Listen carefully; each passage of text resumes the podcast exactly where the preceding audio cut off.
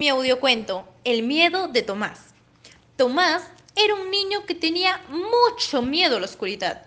La noche no le gustaba para nada y aunque tuviera mucho sueño, nunca quería cerrar los ojos.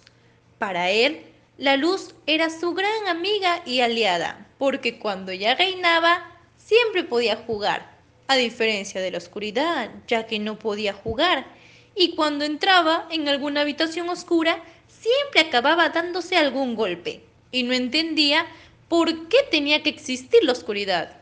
El abuelo de Tomás quiso explicarle al pequeño la importancia que tenía la oscuridad y le dijo, Tomás, la noche tiene cosas muy bonitas, como la luna, quien solo puede salir a saludar si el sol se va a dormir. Y además, por las noches a la luna le gusta bailar con las estrellas.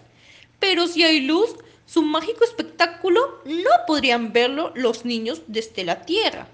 Tomás gritó con una fuerte voz, Abuelito, abuelito, dime, ¿qué cosas más bonitas tiene la noche? Existen seres especiales que iluminan la noche, que son las luciérnagas. Estas pequeñas danzarinas a las que les gusta volar cerca de nosotros. De pronto, Tomás olvidó a los dinosaurios, a los unicornios, para ser fans de las luciérnagas, ya que éstas sí que eran seres mágicos, pues tienen el mayor de los poderes, que es crear luz.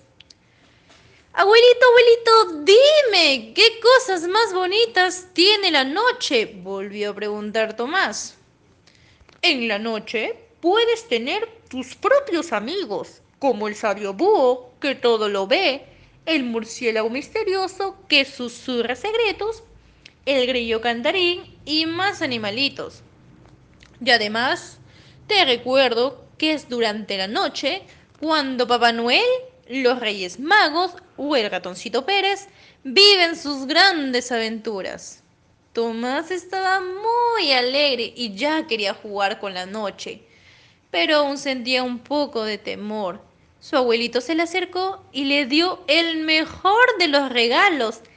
Era una linterna. Con ella Tomás se sintió todo un superhéroe, ya que él también con su nueva linterna podría crear luz cuando él quisiera.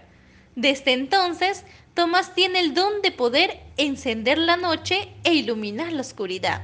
Y así emprendió aventuras buscando nuevos amigos nocturnos y siempre acompañado de su abuelo.